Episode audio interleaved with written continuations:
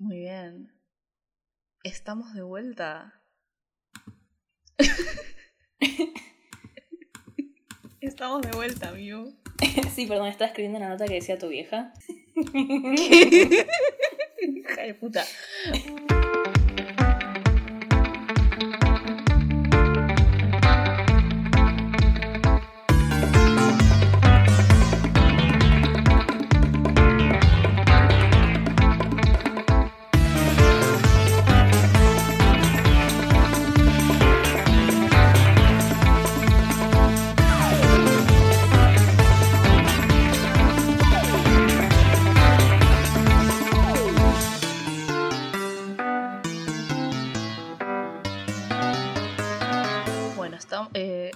Introducción después de esto debería ser algo importante. Sí, obvio.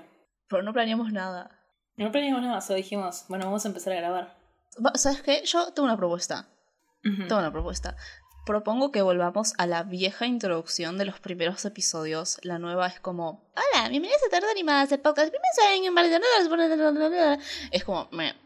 Pero al principio decíamos, hola y bienvenidos a Torta Animadas, el podcast bimensual en el que vamos a analizar el sobresaturado mercado del análisis de media con la sobresaturada plataforma del podcast. Porque me parece que eso es lo que hacemos. Muy bien, sí, yo estoy de acuerdo. Ok, entonces, efectivamente, hola y bienvenidos a Torta Animadas, una nueva temporada. Somos sus presentadoras, Inés y... Miranda. Siempre nos, nos presentábamos al revés. Oh no, empezamos, empezamos mal, Mew. Está bien, igual, esta es nueva temporada, podemos eh, empezar de nuevo. Empezar de nuevo significa, ya hicimos la toma, listo, ya está. ¿Cómo estás, Exacto. Inés? Con mucho, mucho, mucho, mucho calor. Yo también, sufriendo por la causa. Pero bueno, por la causa... Igual yo, igual yo lo extrañé, yo lo extrañé. Están buenas las vacaciones, pero yo extrañé este Me parece que programa. igual extrañaste el programa porque tenés muchas ganas de hablar de lo, de lo primero de lo que vamos a hablar en este capítulo. No fue mi idea, fue tu propuesta abrir con esto. Sí, bueno, pero dije, tipo, está tan manija Inés, eh, aprovechemos de paso. Muy bien. Tenemos muchas noticias. Claramente muchas noticias porque pasaron como meses. Así que vamos a solamente tirar algunas. Porque si no, no terminamos más. Eh, la primera que quería, ti- quería tirar hoy, tal vez no es más impactante, pero para los que les gustó Tucan Bertie, salió hoy un clip de la nueva temporada que va a salir, creo que en 2022. Sí, sí, sí. Vieron que esa estaba cancelada y ahora volvió a prometer una segunda temporada, lo cual está ¿Viste el tráiler ya? Yo aún no lo vi. No, lo puse en likes para ver después. Pero era como una sesión de terapia. Sí, sí, vi que, Muy Tuca y Bertie. vi que Aaron Long había compartido y había dicho que iba a dirigir el primer capítulo. Bueno, cosas que vienen, cosas que terminan. Hace un par de días terminó DuckTales. Y yo estoy muy triste. Y es muy humillante decir lo triste que estoy. Es muy ridículo lo triste que estoy porque haya terminado la serie esa de los patos gays. Esta es como una compilación de. ¿Recuerdan la primera temporada? Escúchense si no lo escucharon el capítulo de Tuca, Tuca y Bertie. Y escúchense nuestro capítulo de DuckTales o Pato Aventuras, que estuvo muy bueno. Y nada, sí, em, yo todavía no vi la final, pero, pero sé que probablemente esté igual que. Sí, yo vi la final. Muy bien, vamos, vamos, vamos a otras noticias. Vamos a enojarnos, ¿no? Ya nos pusimos felices, ya nos pusimos tristes, vamos a enojarnos. Eh, Disney sacó una nueva película que se llama Raya y que al parecer, yo me enteré, creo que me lo dijiste vos o creo que me lo dijo Ogrish, que están cobrando extra. En, o porque Raya está disponible en Disney Plus, si pagas extra. O sea, no solamente tenés que estar pagando por el servicio streaming, también tenés que pagar más.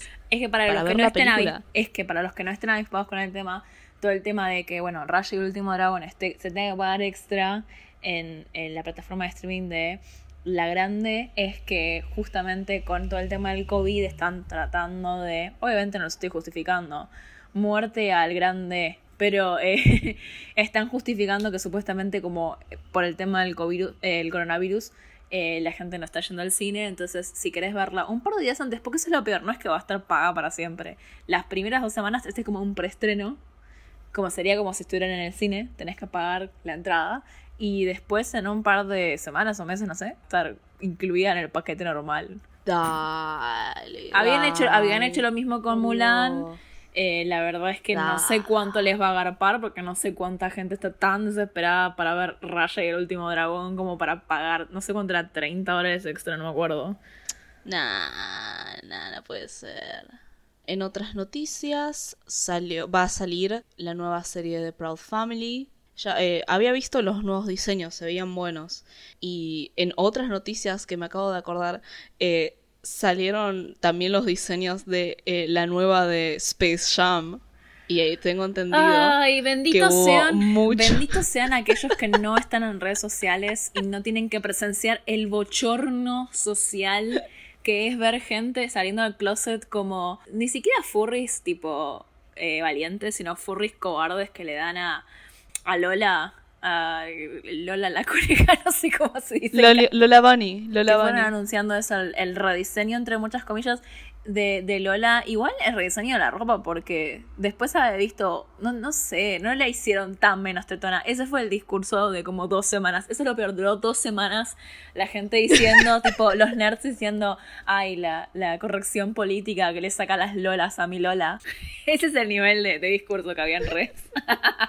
Por suerte, por suerte eso es solo para la gente que tiene yankees en Twitter. Si ustedes son gente sana, no los tienen y no se enteran de esas cosas. O nivel más sano de salud mental, Serine, que no está en redes. Por favor. Muy bien, creo que, creo que con eso podemos cerrar la sección de noticias por ahora. Sí, va- obviamente pasaron un montón de cosas estos meses, pero de última, se, si se vuelven a volver más relevantes, las vamos a mencionar en futuros episodios. Entonces, ¿de qué serie vamos a hablar hoy? Bueno, la serie que elegimos para empezar esta temporada y para romper un poco con algo que esperarían de nosotras, que nosotras odiamos el anime. No odiamos el anime, odiamos el anime. Es Exacto. Mob Psycho 100. ¡Woo! ¡Woo! que eh, ya eh, hablé con dos personas y dos personas me dijeron, vas a hacer un capítulo de Mob Psycho, ¿no? Eh, ¿En serio? Sí, efectivamente, sí, ya, no sé, la gente está despoileada. Una de esas personas eh, que, nos, que nos estará escuchando, al culo Newt, dijo, seguro van a hacer un capítulo de Mob Psycho porque estuvieron vos y estuviste viéndolo con él sí. un montón de noches. Yo te quería Pero eso no tenía nada que ver con torta animada solamente. No verdad. tenía nada que ver con torta animada. Pero nosotros somos productivas y aprovechamos esas cosas.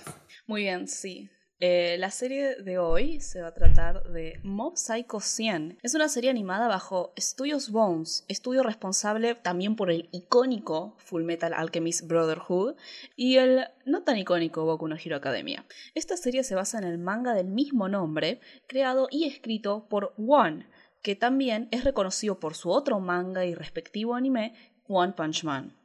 La adaptación animada fue dirigida por Yuzuru Tachikawa. Consiste en un total de 25 episodios de aproximadamente 22 minutos, divididos en dos temporadas, uno de 12 y otro de 3 episodios, publicados entre 2016 y 2019.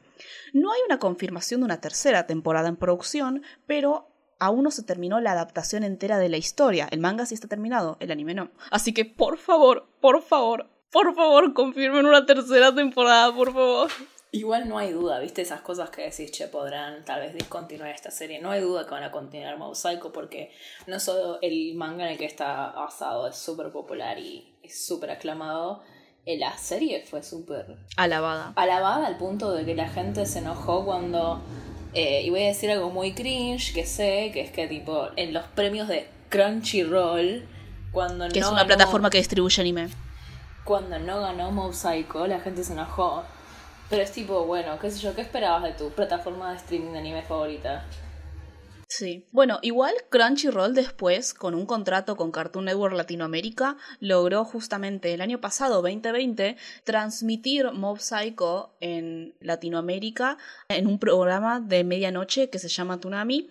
Y lo pasaron dos veces en Cartoon Network, lo cual eh, fue la razón por la cual me reví Mob Psycho como cuatro veces. Tremendo que hayas visto el dub eh, en español que salió este Sí. año además, bueno, el año pasado justo. Sí, sí, fue serie. excelente. Fue excelente porque pude vivir tipo algo impresionante que ya varias personas deben saber si me siguen en Twitter, que es que uno de los personajes dijo mierda y tipo que lo diga en televisión tipo en Cartoon Network, aunque sea a las doce y media, que es un horario ya no apto para todo público, es Cartoon Network y es bastante icónico que diga mierda. Después cuando volvieron a pasar la serie, lo censuraron. Tipo la primera vez que pasaron la serie, dijo mierda y yo perdí la cabeza porque dijeron mierda en la tele y cuando lo volvieron a pasar la primera segunda temporada y yo lo estaba reviendo por motivos, me di cuenta de que censuraron la parte en la que dice mierda. Eso es literalmente censura. o sea, es literalmente censura. Eh, bueno, como verán, Inés está muy en tema con la serie. Quiero que sepan igual que esto es muy algo muy cringe que voy a revelar. Yo la convencí a Inés de que viera Mosaico en su momento. Como aparentemente es con absolutamente todo el anime que vimos. Sí. Acá tendríamos que hacer un pequeño disclaimer que no escribimos acá. Más allá de todo el tema del cringe y todo el tema de los otakus y todas esas cosas como que genuinamente, eh, nada, tipo, no vimos muchas cosas, no vimos muchas cosas de la producción anime y sobre todo de lo que vamos a hablar del género del shonen. Entonces es como, son como cosas que deducimos de lo poco que vimos. Igual, eh, Mob Psycho es, un, es una serie bastante interesante en ese sentido porque he conocido y he oído de gente que ubica y vio y le gusta Mob Psycho y no consumió ningún otro tipo de anime en su vida. Lo cual como eh, nosotras. Como nosotras.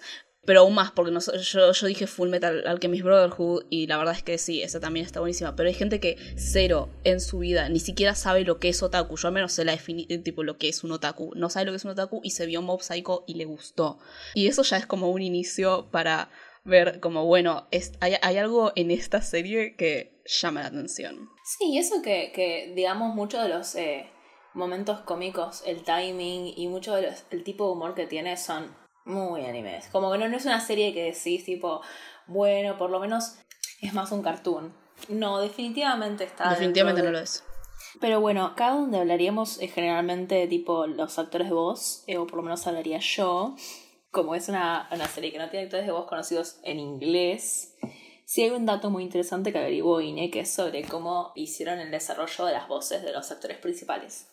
¿Es decirlo vos? Eh, bueno, en una entrevista a Tachikawa, que es el director, justamente habla sobre cómo personajes como Reagan y Dimple, que ya vamos a hablar más sobre quiénes son, las voces se las hacen actores de voz muy conocidos, casi veteranos, mientras que Mob, que es el protagonista, quien hace su voz es un completo novato. Nadie oyó de él y no tiene laburos conocidos. Y el director habla sobre cómo esta fue una decisión intencional porque justamente el punto de Mob, el personaje, es que sea alguien cualquiera. Entonces una voz que podría ser cualquiera y no un actor de voz reconocido hace al personaje, lo cual es bastante interesante. Ah, eh, el actor de voz es Ito Setsuo.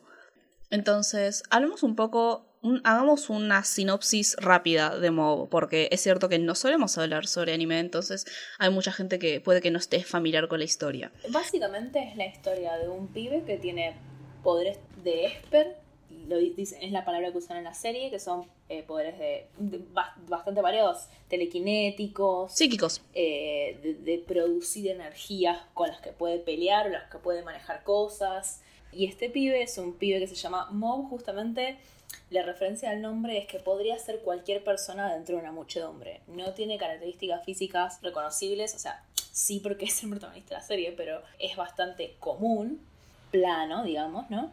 Y empieza la serie con, lo conocemos a él, en realidad el primer personaje que conocemos es a Reagan, que es un tipo súper carismático, que tiene una agencia que se llama Spirits and Such, que lo que hace es ayudar a la gente con sus problemas espirituales. La serie tiene, de por sí es episódica, si bien tiene arcos narrativos, o sea, empieza un arco de un tema que trata de serie, termina, empieza otro arco, pero siempre mantiene de esta forma bastante bajo perfil también un poco el concepto casi como de serie de, quiero decir detectives, pero no es detectives, es más como de investigación, pero no tiene necesariamente que ver con la narrativa. Y después nada, no, que se combinan con la narrativa, que es... Después vamos a hablar las temáticas principales de la serie, pero bueno. Ok, pero para, para, para, para. Pero sinopsis de la serie, porque eso se estructura. ¿De qué se trata la serie? La serie se trata sobre un niño llamado Mob que tiene poderes psíquicos, en, específicamente él tiene que, telequinesis, muy, muy poderosa telequinesis, poderes psíquicos muy, muy poderosos, y se la pasa laburando para un chabón que se llama Reagan, que tiene una agencia de exterminio de espíritus y que le dice a Mob que él es el mejor espiritista del siglo XXI y le va a enseñar a controlar sus poderes, porque eso es lo que Mob quiere hacer. Y en realidad no tiene poderes, es un farsante. Lo cual ya de por sí es un concepto muy gracioso, porque Mob solamente quiere ser un niño normal, porque él es un niño, tiene 14 años, pero también es una de las personas más poderosas del universo y está siguiendo a un estafador que le dice ser el más poderoso del universo y no tiene poderes. Y sí, tiene esa estructura.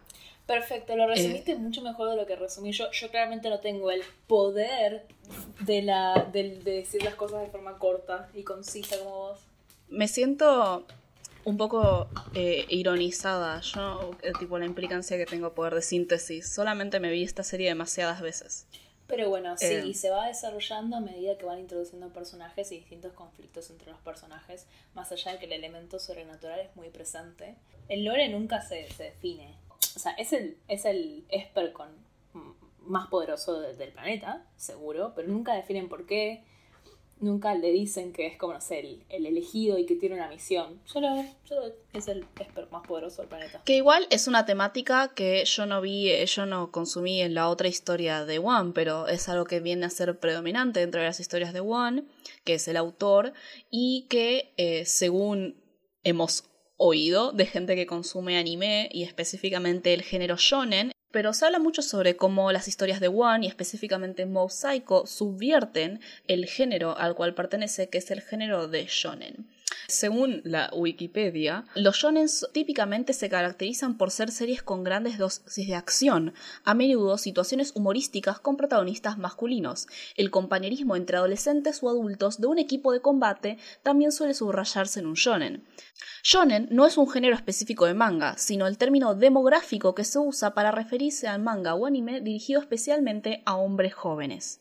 Básicamente a partir de esa definición podemos hablar sobre ciertos tropos que se relacionan con algo que a lo mejor es un poco más familiar para quien no está metido dentro del anime, que es la idea del camino del héroe, pero centrado específicamente en construir una historia para niños o chicos jóvenes cargado de acción y usualmente se trata justamente sobre un protagonista que tiene que convertirse en el héroe, que tiene que desarrollar las mayores habilidades, que tiene que crecer, que tiene que pelear contra los bosses, los enemigos que cada vez se vuelven más poderosos y él tiene que ir formando un grupo en el cual se va potenciando su propia habilidad.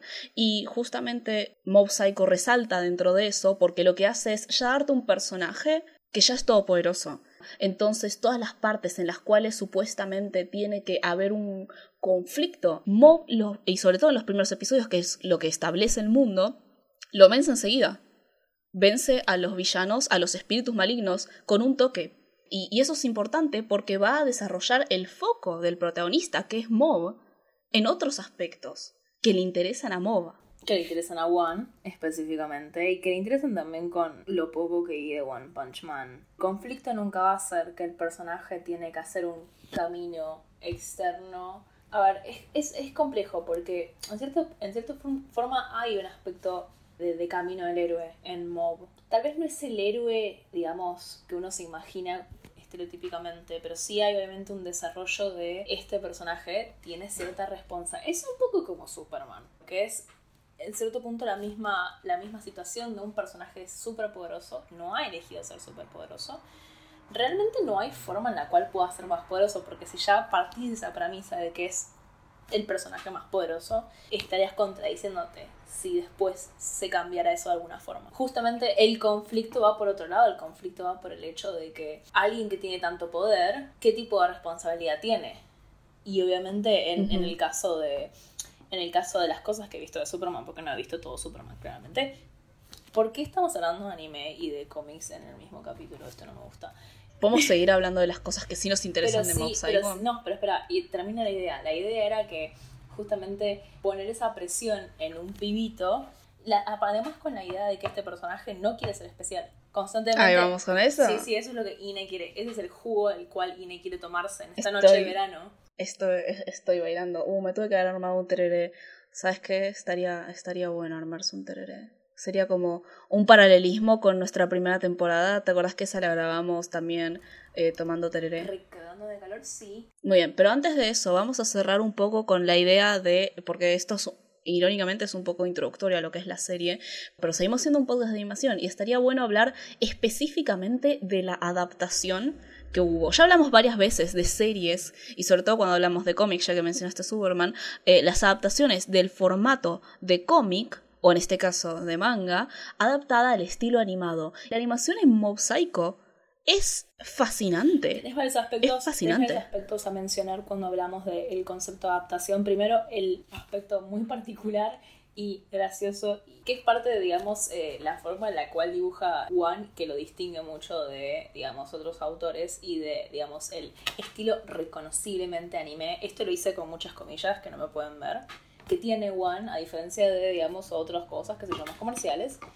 y cómo eso se adaptó a un estilo bastante simple y reconocible en el, digamos, los, las partes más simples del anime que no son las de acción, que no son las partes emotivas. Ahora, en todos esos momentos cargados de movimiento, emocionalidad, eh, la serie tiende a tirarle toda la plata que tenía guardada encima y hace animaciones muy muy bellas y practica mucho el cambio de medio, no sé si cambio de medio porque sigue siendo animación, pero el cambio de las texturas. En ese sentido, vamos a hablar de una de las cosas más lindas, o no sé si más lindas, pero sí más remarcadas de la serie para vendértela.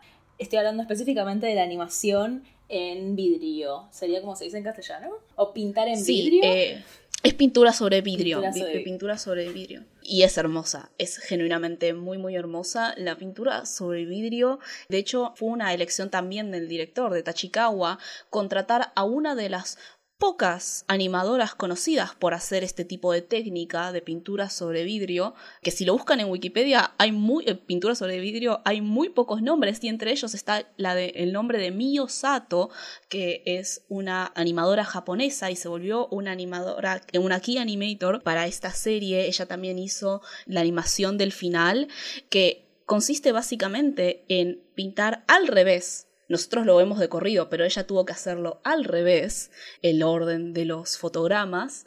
Acuarelas con glicerina eh, sobre vidrio y bueno, y luz para ir cambiando el fotograma.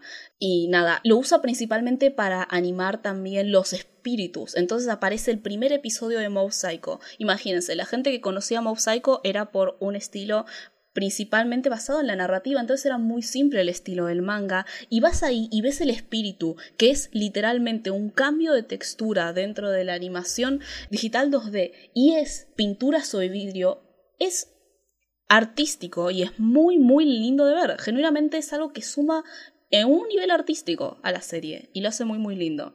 Quiero tirar que hay un rumor de que eh, Mob Psycho es el proyecto pasión de estudios Bones, que es el estudio que hace Mob Psycho, que anima Mob Psycho, que también es el estudio que anima Boku no Hero Academia, que es por ahora la serie con más guita, que más guita mueve del estudio. Y hay rumores de que todo lo que gana Boku no Hero Academia lo mandan al presupuesto de animación de Mob Psycho. Eh, y no sé si es cierto. Eso es comunismo, bebé. No sé cómo explicarlo, pero lo es. No sé si es cierto, pero espero que sí, porque sería tan gracioso que ganen todo eso y que se lo manden al presupuesto de animación de Mob Psycho. Esos son parte de mis derechos específicamente. Sí, es verdad. Es, espero que sea verdad, realmente, genuinamente espero que sea verdad. Pero sí, la animación de Miyosato, hermosísima animación. Y no es la única, el único cambio de técnica de la animación, pero es el, digamos, el más destacable porque no, no sé si se ve en otras series. Otra cosa que a mí me gusta mucho y que vos también es ciertos momentos eh, de humor o de tensión de la serie eligen sacar absolutamente todos los colores de la escena y hacer como una animación que parece estar hecha con papel y lápiz. Obviamente no está hecha en papel y lápiz, eh, está hecha digital. Pero de nuevo, le agrega como otra textura y hace los momentos más graciosos de la serie. Juegan muy bien con eso, con el cambio de texturas, con el cambio de estilo, y eso hace que la serie sea muy graciosa. Lo cierto es que es una serie muy, muy querida por la gente que la ve. Cada persona que habla de Mosaico habla de Mosaico con mucho cariño porque se trata sobre eso, ya vamos a hablar de eso. Pero al mismo tiempo es una serie muy graciosa, es muy, muy graciosa. Y bueno, y acá pusiste un comentario. Acá también mencionaríamos a Reagan Thirst. ¿Vos querés hablar? Sí, creo que eso lo querés mencionar vos. No, no quiero mencionar de ninguna forma. A mí se me ha eh, señalado públicamente en foros públicos, en foros públicos privados, ese es mi Twitter privado. Sí. de tipo de señalar, yo señalo como persona que tiene dos ojos muchísimas escenas en las cuales le tienen muchas ganas a Reagan, lo cual es, lo cual es válido. Reagan es, no, uno lo es. de los pocos personajes adultos que hay en la serie. O sí, sí podés ver una serie sin tener que tipo tener que fijarte en un personaje que te tenga que traer. A ver, ¿no? yo tipo, no, sí sabes que puedes ver no, una serie. Yo no soy esa persona, pero claramente uno ve esta serie y ve que le tienen muchísimas ganas a Reagan. Los Es el- animadores. Es el, es el twink favorito de turno. Pero es que encima no son los fans, son tipo los animadores. Los animadores estoy diciendo, sí, porque la, está animado Sí, sí. de una forma en la cual le presta mucha atención a sus movimientos, lo cual por un lado tiene una, un sentido, es un personaje muy neurótico y se mueve mucho, y eso es una muy buena oportunidad para flexear que animas bien. Pero además, tipo, está hecho con tanto amor su cuerpo que claramente le tiene muchas ganas. A, los, a un par de líneas. Es muy intencional, ¿Y por qué le- boluda. De hecho, cuando tiene- estaba y por qué leyendo. tienen ganas? What is he gonna do to top you? I don't think so. Y encima yo banco la idea de que sea feo, pero bueno, pero en esta entrevista que leí a Mio Sato, que es la animadora esta que hizo la, el, el video de ending, que es básicamente Reagan comenzando su día, de hecho eh, hizo una parte de él donde está fumando porque era lo que los animadores consideraban que sería sexy Reagan, y es tipo, ¿por qué crees que Reagan Eso sea está, sexy? escrito, eso está escrito en un lugar. Eso prueba Sí, la sí. teoría de que hay varios de los animadores que le tienen muchas ganas a Reagan. Sí, sí, sí, sí, es una, es una entrevista real. Pero bueno, esas son cosas que remarcamos sobre la adaptación animada que es muy buena. O sea, no solamente es una historia en cierta forma muy simple, porque ya hicimos la sinopsis, ya explicamos en qué sentido subvierte el género en el cual se encuentra, mientras que sigue estando en él, y también a ciertos aspectos sobre cómo se anima. Ahora vamos a hablar sobre más cosas geniales que nos parece esta serie. De cierta forma va a parecer como que no, porque yo hablo un montón sobre Mob Psycho, entonces puede parecer esta gran cosa. Pero lo cierto es que es una serie muy simple y por eso es buena. Para mí es buena porque cuenta una historia de una, eh, una historia muy simple, pero la cuenta bien. Y ahora vamos a hablar un poco de las temáticas. Las temáticas son muy, muy explícitas, porque el género de anime, era lo que habíamos comentado cuando Miu lo estaba re- re- reviendo, tiende a tener un narrador muy explícito. No siempre, obviamente. Ok. Pero digamos, eh, En sus mayorías... la- las, cosas, en las cosas que he visto, que son, si lo, me lo pongo a pensar, la mayoría son shonen, porque, qué sé yo, cosas que uno veía de chiquita en la tele. Pero tienen esa, esa, esa tendencia a sobreexplicar lo que está pasando, ya sea con exposición o directamente con un narrador que te dice lo que está pasando y que lo que le está pasando a los personajes y también el, el mismísimo diálogo interno de los personajes que ya es parodiado ad finitum en redes de que aparecen varios personajes de la misma escena y se escuchan lo que están pensando. Y a mí me parece graciosísimo eso y esta serie lo hace constantemente y lo hace a veces para humor y lo hace a veces en serio Aparece principalmente para explicar sucesos. Eh, narra, por ejemplo, todos los momentos de humor de Reagan. Y también explica cosas como el 100%. Medio que no hablamos del 100%. Eh, hagamos una, una cosa rápida de tipo lo que es el 100% también. Como para ir ubicando porque es una cosa muy importante dentro de eh, la historia. ¿Qué es el 100% Miranda?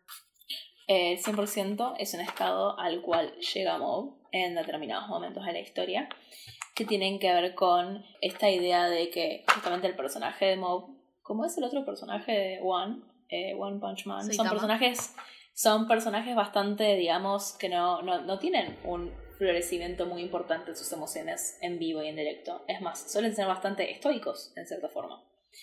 Y en el caso de Mob tiene que ver con literalmente una cosa que él se impone o que intenta imponerse al menos, porque justamente falla cuando llega al 100% de no calentarse mucho con ciertas emociones porque si no básicamente explota. Y cuando explota emocionalidad se pone en un estado de sí, que es el estado 100%, que accede, no voluntariamente, a la totalidad de sus poderes. Y generalmente sucede en situaciones y siempre tienen que ver con una emoción en particular. 100% tristeza, 100% emociones positivas, 100% enojo. Bueno, Sí. de ahí Mob Psycho 100, porque llega al 100%. y es el momento en el cual accede, digamos, a sus poderes y a una condición bastante distinta del personaje de Mob, que sigue, sigue siendo Mob, porque tiene que ver con sus emociones. No es un sistema mágico duro, No, es un sistema mágico blando. Sí, sí lo es. Pero porque ese no es el punto. Porque el punto de la historia no, es hacer un, un, un, sistema mágico así, porque también al, al protagonista y a los personajes no les importa mucho eso. Y eso va a ser parte de la razón. Es como Mob va a estar enfocado en otras cosas que sus poderes. Entonces nunca realmente te van a dar un world building eh, muy centrado en eso. Pero bueno, hablando de, de los personajes, los personajes son todos excelentes todos excelentes. Son todos excelentes, sí, no, no, no sé si hay alguno que no, no, no hay ninguno que no me guste. Los todos los personajes secundarios o terciarios o mínimos que aparecen tienen su encanto. Sí. Eh, está, que está expresado en la forma en la, en la, que se escriben, en la forma en que se dibujan sobre todo, porque el diseño de personajes en Mosaico es muy simple, no tiene muchos detalles, sin embargo es graciosísimo, Sí. ya sea porque son activamente deformes los personajes, tipo tienen un... ¿Sabes lo que hace One Superior? Que un montón de tipo, ¿cómo se llama esto? Mangakas o autores de animes. Él dibuja a gente fea. Por eso no van con la, tipo, la sexificación de Reigen. Pero él dibuja gente fea. A mí me encanta, me encanta alguien que puede apreciar eh, la belleza de lo feo. Y One hace eso y lo utiliza para mostrar tanto las cosas divertidas como las cosas un poco más eh, explícitas. A ver, hay un, persona hay un personaje principal que es literalmente un pedo verde. sí. No sé cuán explícito puedes hacer más tu amor a lo feo. Y ese es el tema, son personajes divertidos, son muy divertidos y si no son divertidos cumplen bien la función que tienen en la historia y con Mob. Tendríamos que introducir al menos a los personajes principales. Ya hablamos de Mob el protagonista, Reagan el chanta, tenemos a Dimple. ¿Cómo sería en castellano, te acordás? Oyuelo. Oyuelo, que es un personaje que en la primera temporada al principio es un enemigo, digamos, ¿no? Porque su aspiración en la vida es ser un dios amado y venerado por todos, entonces empieza a crear como un culto así, a, a digamos, a un culto y se vuelve ese líder del culto. Típico, típica cosa que pasa en los animes. El enemigo se vuelve parte de tu grupo de amigos. También está el hermano menor de Mob, que es un. ¿Cómo se llama esto? Es como el opuesto. Hay un, Mob va a tener muchos opuestos en la serie, pero uno de los principales opuestos va a ser su hermano menor Ritsu. Va a ser el opuesto porque justamente a Mob se lo caracteriza como este pibe de vuelta, que en el aspecto de un, una historia de acción, de una historia de heroísmo, es el ideal, porque es todopoderoso, porque tiene eh, toda la fuerza posible para derrotar a cualquiera a su alrededor. Sin embargo, él es un pibe como cualquier otro y no le va bien en el colegio y no es atlético y no es bueno sociabilizando y entendiendo el ambiente a su alrededor.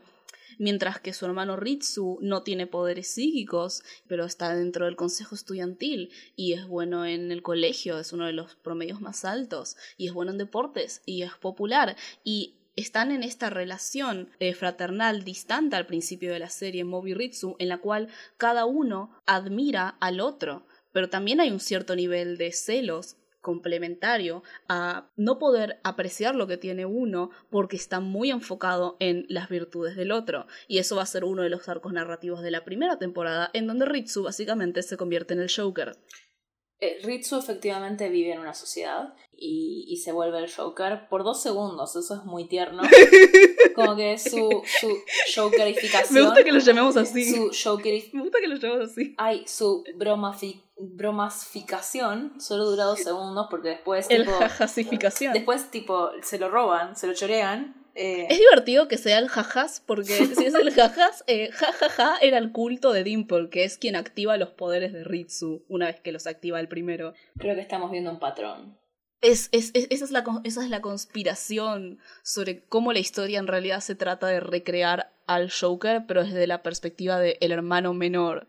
Y nunca puede, y nunca puede, porque se reconcilian inmediatamente porque, porque inmediatamente, Ri, inmediatamente Ritsu supera su complejo de inferioridad. Esta serie está llena de personajes que tienen complejos de inferioridad. Uh, vamos a o, complejos, o complejos de superioridad que se vuelven, que, que tienen la otra cara de la moneda es un complejo de inferioridad. Como es el otro personaje principal del que deberíamos hablar, que es Teru.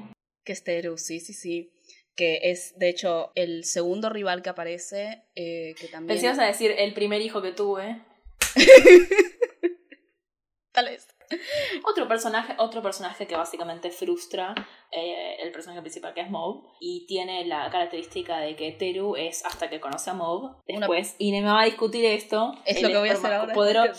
Él es supuestamente Teru el, rubio de la serie es el, el, el más poderoso del planeta hasta que se encuentra con Mob y se siente amenazado porque se da cuenta que Mob tiene muchísimo más poder que él. Se enfrentan en una batalla épica muy hermosamente animada. Y nada, tipo, termina completamente humillado Teru y, digamos, típico comportamiento de un anime, se vuelve su mejor amigo. Sí. Lo cual me lleva a hablar sobre yo me río, ustedes no deben tener ni idea, Miranda ya debe estar harta. que es, básicamente, Mob Psycho 100 es una historia compuesta enteramente... No te rías, no te rías, jajas. Mob Psycho 100 es una historia compuesta enteramente por diversos arquetipos de dioses. ¿Qué significa esto? Este es mi momento sobre sobre la ah, sí. Ah, ¿ibas a ir ahora? Bueno, Ine, Ine está obsesionada con algo que se llama el God Spectrum o Dios Espectro, sería en castellano, lo estoy traduciendo ahora. No, no, el God Spectrum, no metas el God Spectro en eso. No, te metas, no metas el God Spectro en eso porque el God Spectro es algo específico mío que solamente lo puede ver. Hay, un hay, un, hay un poco de un Dios Espectro en esta serie. Hay una especie de... que todos los personajes tienen un complejo de Dios. Exacto. Un complejo de Dios, o no, no necesariamente un complejo, pero sí un arquetipo del el complejo de Dios. Ah, ahora me voy a explicar, porque hay una exploración y una deconstrucción del complejo de Dios. ¿Qué vendría a ser Dios? Uno cuando piensa en un complejo de Dios está pensando justamente en una persona completamente egocéntrica, en una persona que se cree Dios. Eso significa que se cree superior a los demás y que va a actuar como tal. Si construimos un poco en la media... Sí, igual hay que... Hay, es igual si queremos hablar de eh, digamos, complejo de Dios, podemos hablar de gente que es muy egocéntrica y eso sí sería una definición más grande que abarca un montón de series y cosas que hemos visto todos. Eh, en cada serie hay un personaje que es más egocéntrico que los demás y eso es parte de su personaje, pero lo que estamos hablando acá específicamente es un personaje que cree que es Dios, o sea, tipo que tiene que su aspiración es ser Dios. No, lo que yo estoy diciendo es, que más fuerte, es más fuerte, es más fuerte que un complejo de superioridad. Claro, sí, sí, sí. Por eso digo que es una exploración de construcción y sobre todo porque Mob Psycho todos todos los personajes presentan un arquetipo de Dios y no es el mismo. Salvo Mob. Mob también, sobre todo Mob. No, esta es una discusión que tenemos un montón con Inés. Ok. estamos, estamos, estamos mostrando los trapos sucios al al sol. Déjame introducir bien el concepto porque esta gente no sabe tipo, lo loca que estoy al respecto, ¿ok? Yo argumento, por ejemplo, Mob es un arquetipo de Dios y hasta cierto punto incluso presenta un cierto complejo de Dios. Yo no estoy de acuerdo, yo no estoy de acuerdo con esto que está diciendo Inés, quiero dejarlo en claro. Para mí eso no es un complejo de Dios. Sus complejos justamente son otra cosa para mí. Pero está bien que tenga un complejo con que es poderoso. Es el ser más poderoso del planeta. Si no, eso se llama conflicto de personaje. Sí, pero... No complejo de Dios. A ver, sí, pero es un complejo específico, porque por ejemplo, a Mob se lo presenta durante toda la primera temporada contra esta gente que tiene un complejo de Dios muy, muy explícito. Dimple básicamente forma un culto porque quiere ser un dios y lo dice múltiples veces con esas palabras, quiero ser un dios. Y cuando ve a Mob y ve sus poderes dice, podría ser un dios. Lo mismo con Teru, Teru, poderes psíquicos, equivale poder, equivale valor, equivale a ser, en su caso, protagonista, pero también sigue siendo Dios, aunque no lo diga de forma directa, porque de vuelta es esta relación entre poder y su propia persona. Ritsu también lo ve de esa forma, de una forma menos quiero dominar a los otros y más verlo como justamente una fuente de poder sobre sí mismo. La séptima división de Garra y toda la, toda la organización en sí es básicamente la idea de como nosotros tenemos poderes, somos mejores, tenemos que dirigir. Está esta relación de los poderes psíquicos con el derecho a más. Y el derecho a más muchas, es muy fácil de asociarlo con el concepto de Dios. Pero Dios no es solamente la idea de poder. Dios también puede ser el concepto de creación, el concepto de responsabilidad, el concepto de omnipresencia, el concepto de omnipotencia y muchas, muchas, muchas cosas más. En ese sentido... ¿Sabes que Torta Animada se volvió un podcast de teología tan lentamente que no me di cuenta? no, no, no, es solamente yo que hablo mucho sobre el arquetipo y no solamente el complejo. Entonces, Mob algo que se va a resaltar mucho durante la primera temporada y por eso puedo entender por qué uno diría, no, Mob no tiene un complejo de Dios. Es este pensamiento base y fundante de que nadie es especial. Y entonces es muy fácil decir, ¿cómo vas a ser un dios si literalmente sos uno del resto. Y es porque la perspectiva de Mob y la perspectiva de el ser dios sigue basándose en una idea de omnipresencia y no en una idea de omnipotencia. Mob y sus acciones, él las considera una responsabilidad pública. Todo lo que él haga está firmemente controlado para y por el otro. Y esa pero eso es porque la, porque la narrativa lo obliga, porque es el héroe de la historia. Bueno, sí, pero porque es un personaje, no es real, no tiene un complejo de verdad, porque no existe. Sí, yo sé que no existe, pero estamos hablando de la serie y vos estás diciendo, tiene un complejo de Dios. Yo te estoy diciendo, no, es la narrativa no, no, la que obliga. no, no, es, por, es, que yo estoy diciendo, no es un a ver, yo, yo, yo, no te estoy diciendo que los personajes tienen complejo de Dios en sí, estoy diciendo que narrativamente representan arquetipos de dioses. Mob Psycho es una historia compuesta por arquetipos de dioses. Yo sigo en desacuerdo con la idea de que un dios puede ser así como tipo toda la definición de Ine del del arquetipo de dios que es Mob, pero bueno, pero porque, es una, herramienta narrativa. Tipo, lo que yo estoy mm. hablando es de un tipo de herramienta Todo esto se basa en una concepción de dios que vos tenés que, que has explicado en fiestas y que yo no estoy de acuerdo. Pero bueno, nos olvidamos de, de digamos, con este tema de los complejos de Dios, de seguir hablando de un poco los personajes de las temporadas. Ya dijimos los principales. No sé, qué sé yo, ah, mencionaste a los a la séptima edición de Garra. Ese es eh, como digamos eh, el último arco narrativo de la primera temporada y yo digo que es lo que cementó semen cementó en, en, las mentes de los jóvenes que han visto Mob Psycho como una de las mejores series del planeta porque en ese momento tiene como digamos la mayor reversión o cuestionamiento a la idea del camino del héroe. Sobre todo en, el capítulo, en el capítulo final o el anteúltimo, no me acuerdo. Los dos. Eh, ya cuál es. En los dos.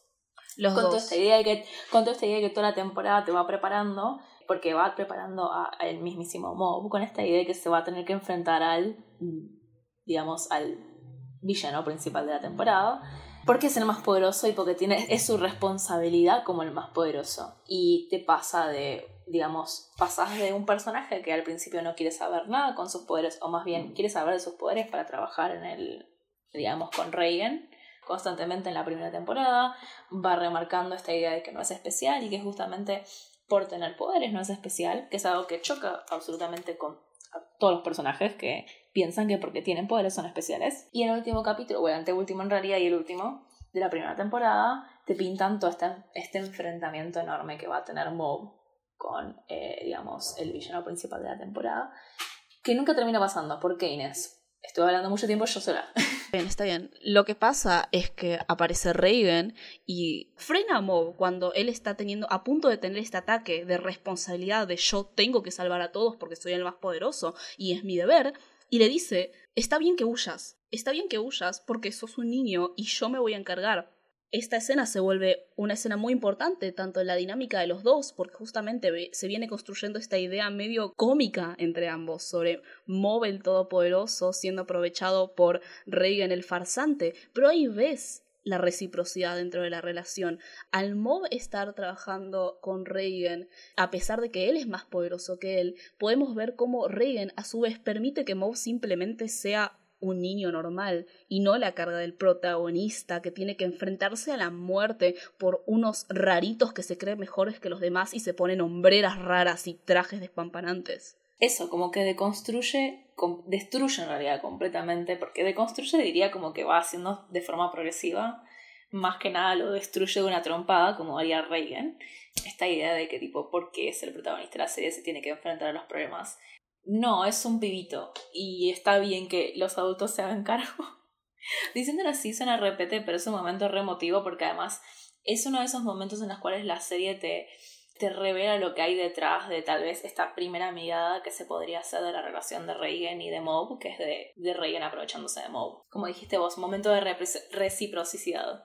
Sí, y nada, yo creo igual que a pesar de que estemos contando todo esto, es mucho más diferente ver la serie en sí, y por eso la sigo recomendando, porque de vuelta, la historia es muy simple, ¿ok? Los personajes son simples, las temáticas se entienden, te las dicen de forma explícitas. Cómo te la cuentan es lo que hace muy buena esta serie. Pero vamos a, vamos a volver a eso que estás diciendo y vamos a hablar sobre específicamente el contraste de, las dos temporadas que hay hasta ahora, porque de vuelta tienen estas dos ideas, eh, estas dos es súper interesante, es súper interesante porque hay que pensar que, de nuevo, volviéndolo de la adaptación, es un solo cómic. Es un solo cómic que no está dividido en volumen. Creo que no está dividido en volumen 1 y volumen 2. Si estoy equivocada, después. Yo creo que no. Me parece, está dividido. yo lo leí todo en capítulos seguidos cuando lo leí en su momento. Y que hayan hecho este corte, que claramente es también un poco por lo que llegaron a meter en 12 temporadas, pero quedó en 12, en 12 capítulos por temporada, o 13 en la segunda temporada, quedó súper interesante el contraste entre la primera y la segunda. Porque quedó que la primera tenía de nuevo este, esta temática principal o este mensaje principal, sino puede llegar a hablar de mensaje en medio audiovisual, que es que nadie es especial. Y en el segundo, es que el mensaje es que las personas necesitamos de otras personas. Eh, me, me, me, me, emociona un montón. Son seis palabras locas. Las personas necesitamos otras personas. Y sin embargo sigo pensando constantemente en ese concepto. De vuelta es muy, muy simple, pero es tan efectivo y es tan, tan lindo y está presente de hecho en toda la serie. Y eso es algo que me gusta mucho sobre cómo están construidas las, las temporadas. Y, está, está, está, presente ya de por sí en los distintos grupos de personajes que hay en la serie. Porque ¿por qué tendrías un grupo de entrenamiento personal, que es tipo es el grupo de el, el grupo de fisicoculturismo, pues el grupo de los de, el grupo de ¿cómo se llama? Telepatía. El, Club, el club de telepatía, ¿por qué tendrías tantos grupos diseñados para que sean tipo grupos con los cuales interactúa Moby, y con los cuales se hace amigos, si no fuera por el hecho de que la serie te quiere mostrar toda una vida rica social que tienen los personajes que los convierte en mejores personas, mostrando, dando personajes que mejoran conociendo a otras personas, como personajes que hacen lo opuesto. Son peores personas justamente porque o peores personas o personas que tienden a hacerle daño a otras personas por estar aisladas, por no conocer, digamos, el amor y la compañía de otras personas. Sí, estoy hablando de Serizawa. Ahora salgan, salgan del bosque Serizawa fuckers. Yo sé que existen.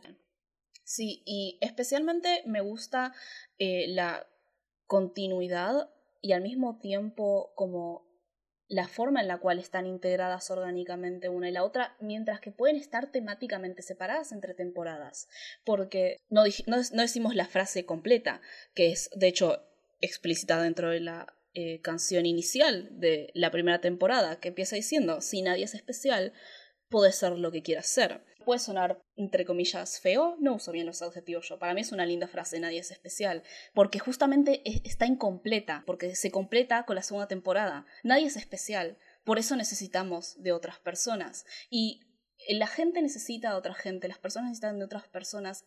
En definitiva, es una de las temáticas centrales de Mo y no aparece como la temática central, eh, como temática central en la primera temporada, pero es el resultado de la primera temporada, de la moraleja de nadie es especial. Es que en la primera eh, temporada se van formando muchas de las relaciones que después en la segunda temporada, específicamente, digamos, todo lo que se va, todas las relaciones que se van construyendo dentro de toda la serie, muestran justamente esta idea que decís vos, de tipo, las personas necesitamos otras personas en el arco de Mogami, que es un arco de la segunda temporada en el cual Mob se, se enfrenta a otro Esper con muchísimos poderes, súper poderoso, tiene toda una historia que vean la serie, no se la voy a explicar toda, pero básicamente en un momento se enfrenta a una situación, eh, digamos, una, una ilusión que crea Mogami que pone a Mob en un mundo en el cual no tiene amigos porque no tiene poderes. Según Mogami, él sería básicamente un, un, ser aislado. Es interesante el arco de Mogami porque para mí el arco de Mogami representa una especie de desafío a la primera temporada, ¿no? A esta idea de eh, nadie es especial, yo no necesito mis poderes porque solamente quiero ser alguien, porque soy alguien normal, porque soy como todos los demás, porque Mogami literalmente dice solamente una persona muy, muy privilegiada, muy bendita, diría eso.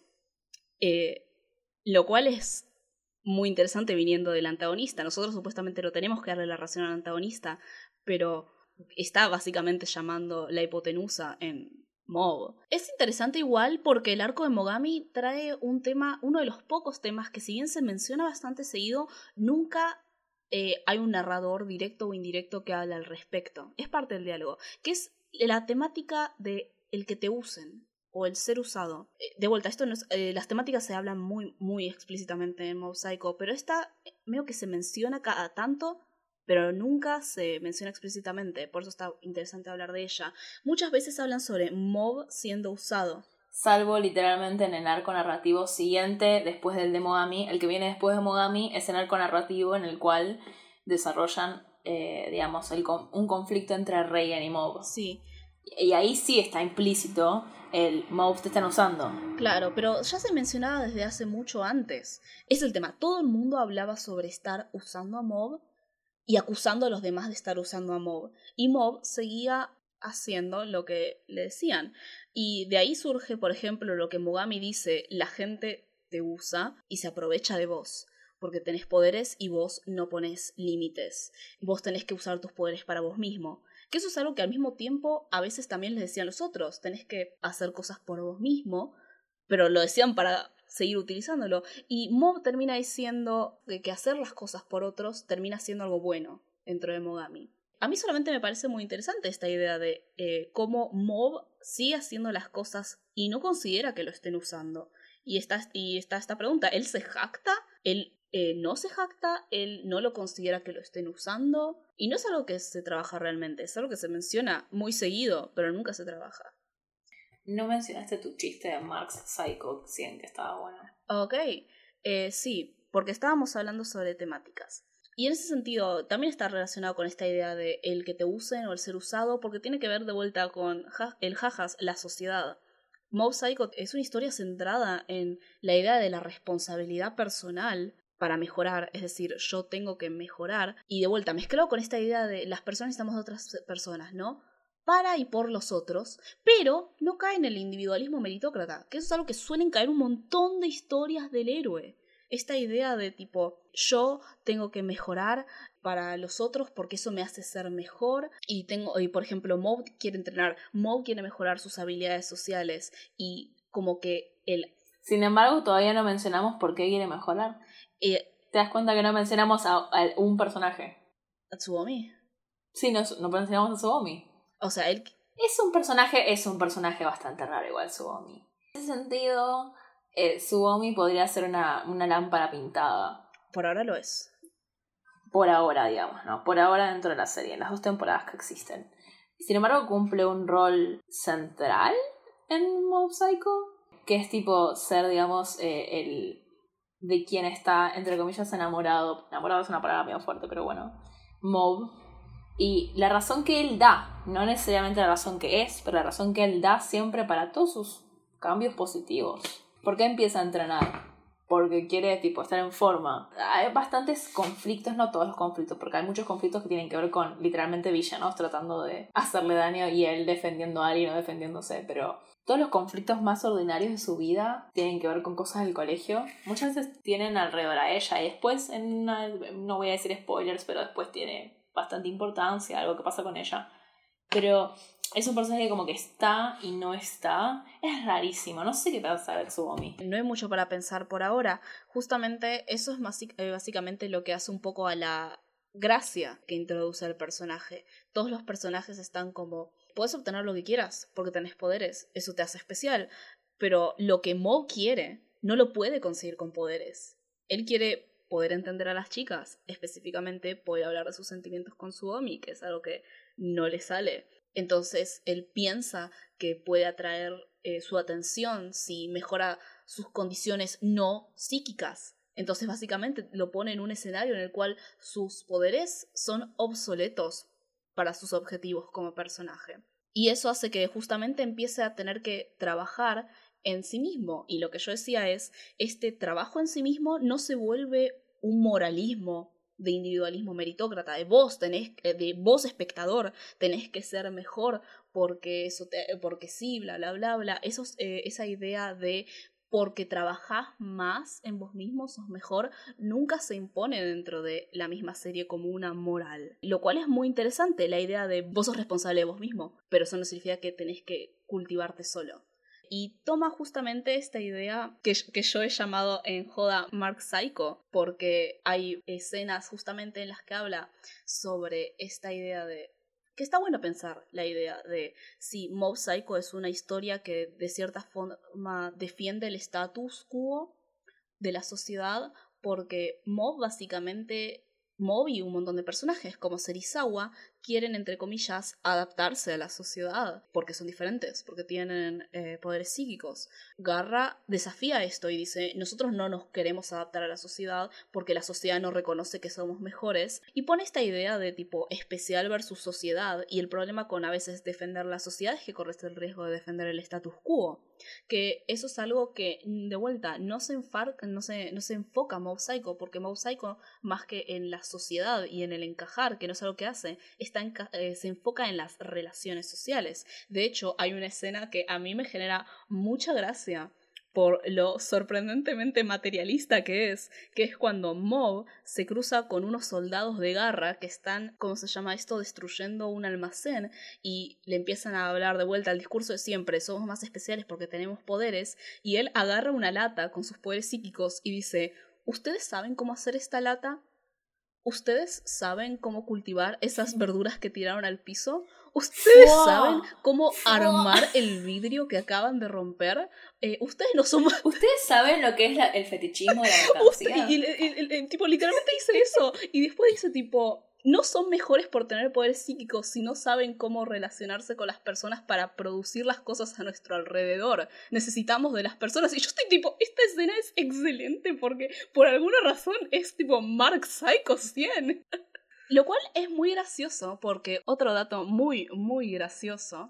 Hay algo muy divertido que pasó hace muy, muy poco. Fue el 8 de septiembre del año pasado, del 2020. El hijo de Donald Trump, Eric Trump, tuiteó que Google estaba tratando de manipular a los yankees porque cuando vos googleas mob o mobs en Google, mob en inglés significa em, muchedumbre, ¿no? Básicamente, tipo, pasa una marcha y hay un montón de gente, muchedumbre. Cuando googleas mob o mobs en Google, aparece un personaje de anime, que es Mob, mientras que vos si lo googleás en otras plataformas como Yahoo o Bing, aparecen muchedumbres. Y como esto es tipo una conspiración, básicamente, como medio que implicaba que era comunista. Porque Google y la Big Data Porque no hay nada más comunista que Google, ¿no? Una, como una conspiración para que no nos enteremos de los verdaderos planes del el poder popular a través de este lavado de cerebro que es el personaje este de un anime. Y hubo tantos memes sobre Moe siendo eh, el CEO de Antifa. Pero con esta cita que hubo en la segunda temporada sobre la producción me pareció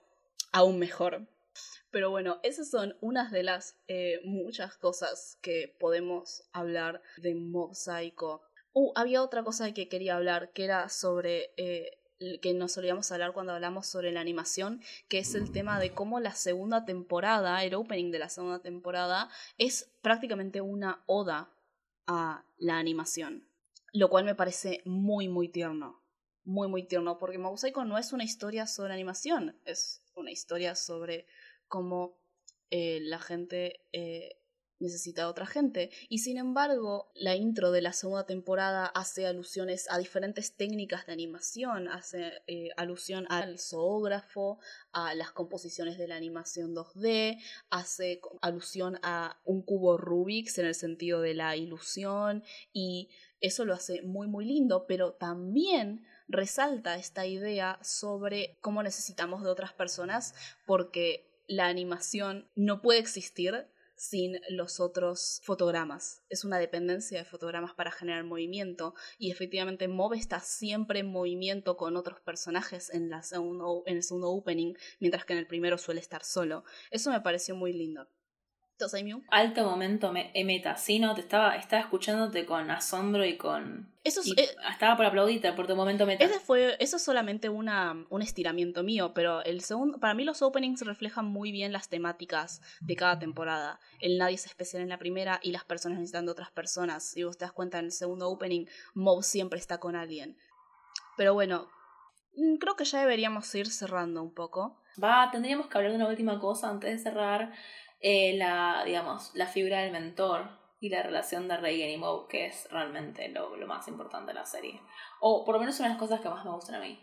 Y tienen que ver con todas estas, digamos, pistas y contradicciones y cosas que te van tirando que constantemente complejizan la relación de Reagan y Moe. Porque por un lado, de nuevo, en la primera temporada te, te tiran puntos desde los dos lados. Te tiran por un lado de que claramente Reagan no tiene poderes y usa los poderes de Moe para poder facturar y para poder hacer los casos. Por otro lado, te tiran que constantemente Reagan acepta pagas que son una miseria o literalmente pagas en plantas y que claramente le importa a la gente. O sea, por un lado le importa la fama o ser un psíquico reconocido, pero también le importa cuando viene alguien a pedirle ayuda, ayudarlos. En ese sentido que le pida a Mob que venga y que haga, digamos, que use sus poderes, tiene sentido de, de que ayuda a los demás.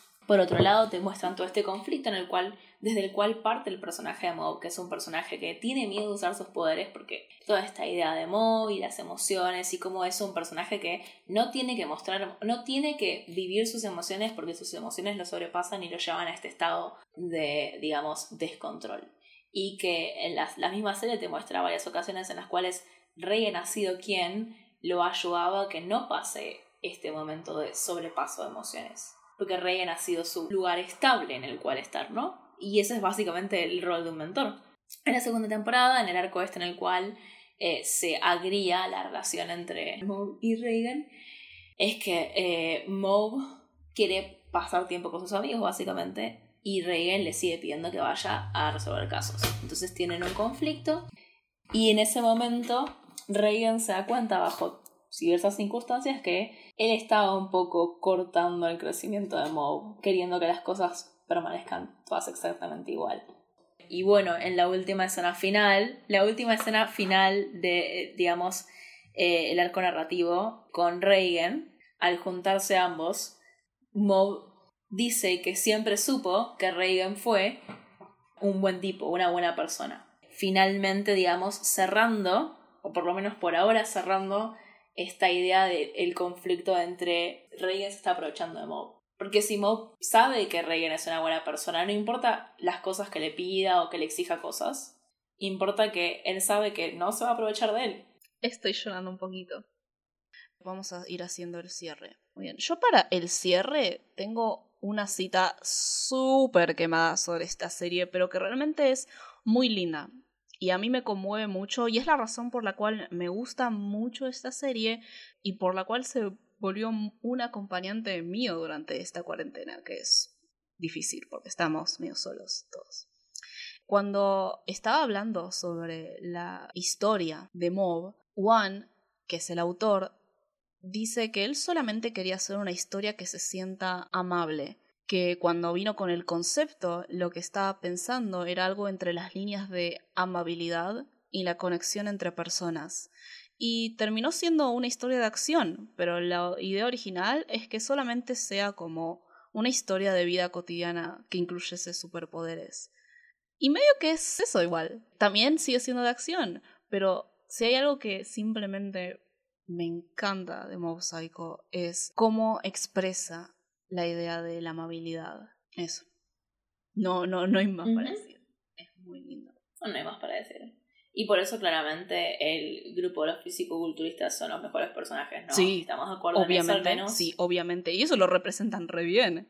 No hay nadie que apoye a Mob, a salvo Reagan y salvo, bueno, todo el mundo, todo, mentira, todo el mundo alrededor de Mob, pero los de fisicoculturismo son como un contraste muy fuerte, porque ellos tienen justamente la fuerza física, pero el cariño y el apoyo para que Mob llegue también a sus objetivos. Todo el mundo cumple un rol importante dentro de la temática de las relaciones. Es muy muy simple, es muy muy lindo. Eso y la serie sobre sectas y sobre cómo no caer en una estafa piramidal. Ah, siempre, sí, desde, desde el... Se diría que esos son como los tres pilares de la serie. Sí, sí, sí. Pero bueno, tenemos elegidos capítulos favoritos, claramente. Sí. Como siempre. Capítulos favoritos. Ok, mis capítulos Tenemos los mismos, elegi tenemos los mismos elegidos, Inés, dale. Sí. Sí, sí, sí. Bueno, o sea, sí, hay que eh, decir eh, Camineros Favoritos, primera temporada, episodio 5, Ochimusha, Los Poderes Psíquicos y yo. Y de la segunda temporada, el primero, Ripped Apart, Someone is Watching. Porque tiene esa escena súper linda con Emi que siempre me hace llorar. Muy bien. Yo creo que me gusta mucho el segundo porque es el momento en el cual introducen a el club de la telepatía y, bueno, contrastando ese club, digamos, el de los físico-culturistas, que son dos grupos secundarios bastante tiernos. Pero también el doceavo capítulo de la primera temporada es, digamos, la resolución de toda la temporada y está muy bien hecho y tiene todo ese momento emotivo del que ya hablamos, en el cual Reagan se pone en modo mamaluchona y protege a todos los niños del lugar. Protege a todos los niños del lugar. Excelente. Y después de la segunda temporada, a mí me gusta mucho el 5 porque es, digamos, eh, la, digamos, la confrontación con Mogami. El arco de Mogami es bastante. Es bastante normie en cierto punto. Como dijimos, tipo, es como bastante momento anime escupiendo al piso y llorando. Yo conozco el poder de la amistad. Pero es efectivo, como es efectivo todo, todo mosaico. Y la animación es muy linda. Y por alguna razón, lo noté hoy reviéndolo, tiene como, parece que está, está animado como si fuera una película de animación. Es rarísimo. No sé, me, me llamó mucha atención. Sí, usaron mucho presupuesto en esa, en esa pelea.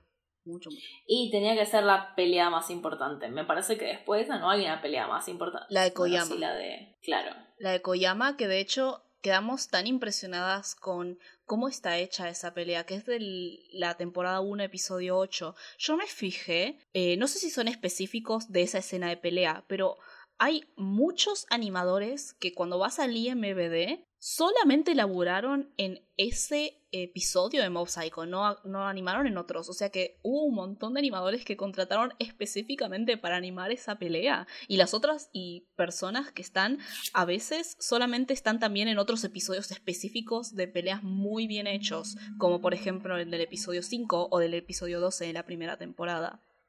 Eh, sí, la verdad es que sí, si, algo, si en algo se destaca Mob Psycho es como, como anima las peleas de una forma bastante entre comillas, desordenada y no limpia, pero que ayuda al efecto de la pelea, de la destrucción, de tipo los cuerpos súper deformados por la utilización de, de, de poderes. Ah, sí. Sí. Sí, no solo eso, también varias, varias cosas, varios, digamos, recursos más. Eh, ok, es un producto, ok, necesitan la plata. Pero también se nota un poco las ganas que le pone la gente de que sea un producto del cual les gusta hacer. Bla, bla, bla. bla. Pero bueno, sección final. ¿Quién es la torta, amigo?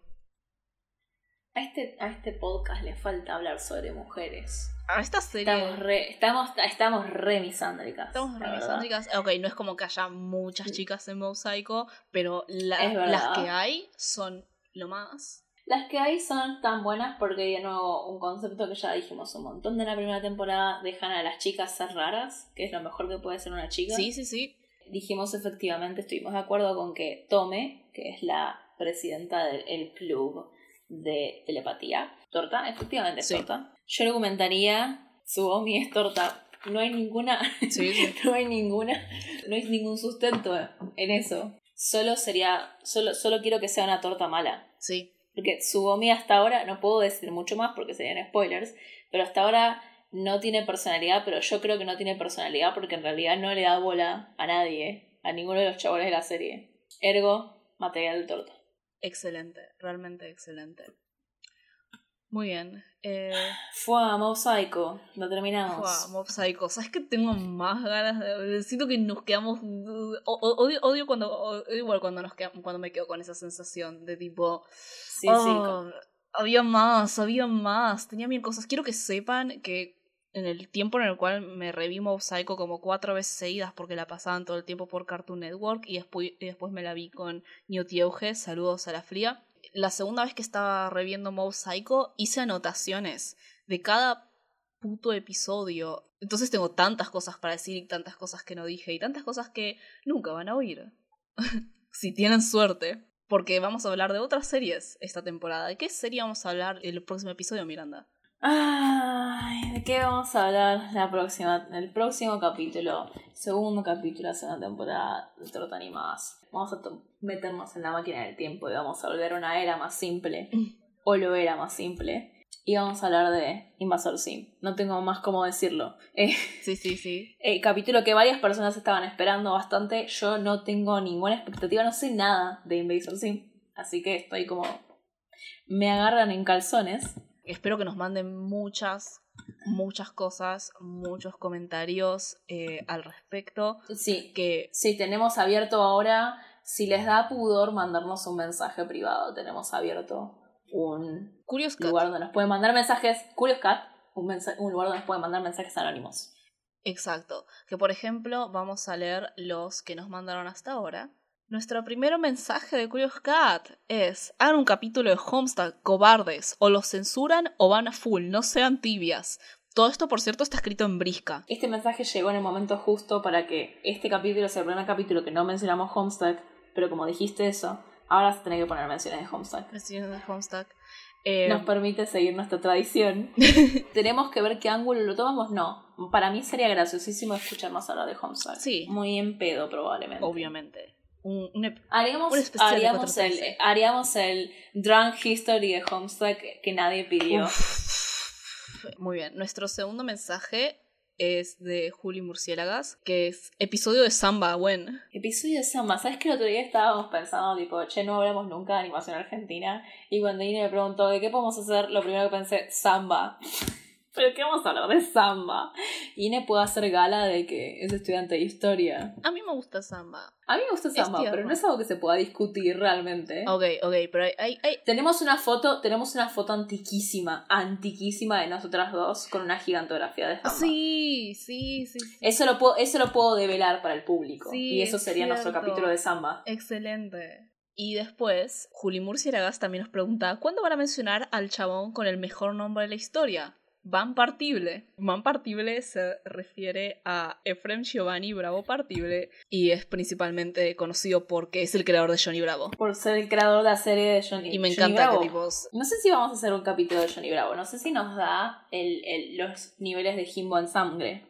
Pero me gustaría. Pero bueno, esos son todos los mensajes que recibimos por ahora. Recuerden que pueden mandarnos más mensajes por Curious Cat o pueden mandarnos en Twitter e Instagram en arroba tortaanimadas o en nuestros Instagrams personales que son axolotelcitos para Mew, para mí y en nuestros Twitters personales que son axolotelcitos y más guion bajo monos con ceros en lugar de os, que ese es mi nuevo usuario de Twitter. Recuerden, pueden mandarnos sobre este episodio, sobre anteriores, recomendarnos cosas, criticarnos, todo es bienvenido. Recordamos que la música del inicio y el final fue hecha por Nahuel, que es Frank-Océanos en Twitter e Instagram, y Nahuel en SoundCloud y YouTube. Los links van a estar en la descripción. ¿Algo que quieras agregar? No, nada. Nada, no, mándenos sus comentarios. eh, si hay alguna serie de esta temporada que queremos que vean, que probablemente si no la vieron todavía no la tienen intención de ver porque es un anime, sea esta, tipo denle una chance, la verdad está muy buena.